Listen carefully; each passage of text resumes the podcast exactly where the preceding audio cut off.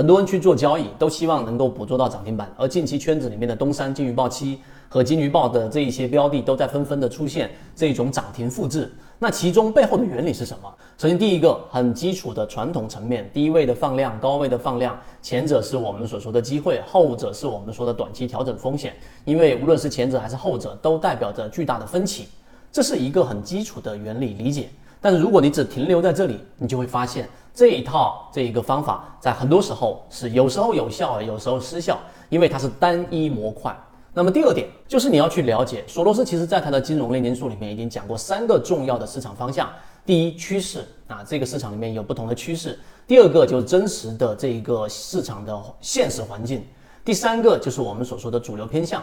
那现实环境就是我们说的股价趋势和主流偏向。今天我们就讲主流偏向和股价之间的影响，这是第二点。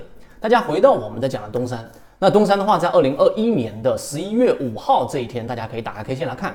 我们在圈子里面讲过，东山我们前面就已经讲过，出现过一波的一个涨幅之后，但是有一个重要的地方，它在十一月五号的前一个交易日出现涨停板，第二天出现了一个非常长的一个。呃，这个十字星，然后是属于一个阳线。那么这种出现十字星，然后又出现一个放量，那大家说是机会还是风险呢？认为是机会的回复幺幺幺，认为是风险的在评论区回复二二二。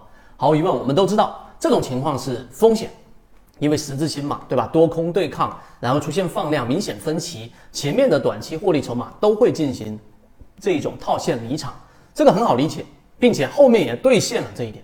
但是如果只是理解到这里，你就把一只大金鱼给放跑了，因为我们前面给大家讲过，要一直跟随着金鱼标的，结果在二零二二年的六月份到现在，短短的两个多月、三个月的时间，涨了百分之五十，这是一路跟随下来的，圈子里面的各位都清楚。那为什么我说这个地方就放跑了这样的一个金鱼呢？进入到第三点，你要了解主流偏向和股价的关系，并不如索罗斯所讲的那么复杂。我们来给大家拆分。首先，你要知道，在二零二一年，刚才我们提到的十一月五号的这个阶段，到底发生了什么？那这里面，你如果打开随便东财、同花顺查一查股东变化数量，你会发现在年报数据上，它出现了百分之三十五的股东数量减少。那么这个时候的主流偏向是什么呀？毫无疑问呢，你想一想，出现了这样一波上涨之后，然后第二波稍微创出前面高点之后，出现了一个背驰。整体的主流偏向是后面走向了负向的自我加强，就是往下调整了。哎，我前面的这个短线判断就对了。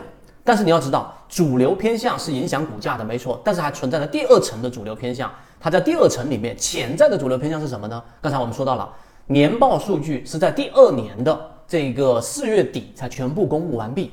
那么在理论上，你最迟看到二零二一年十一月份发生事情的时间点。是二零二二年的四月底，这点大家要清晰。同期又公布了一季报数据，于是你就会惊人的发现啊，这一个在二零二一年的年报减少了百分之三十五，在二零二二年的一季报一二三月份又减少了百分之三十多。那么你就可以很明显的得出第二层的主流偏向，也就是整体在那个二零二一年的十一月份五十一月五号这个地方出现巨量的分歧的时候，散户是离场的。而大部分的筹码全部锁定到了，你可以把它假想为我们所说的主力，对吧？或者机构的手中。所以在市场上流通的这个筹码实际上是很少的，大部分在它的仓位之内。这第四层我们所说的理解。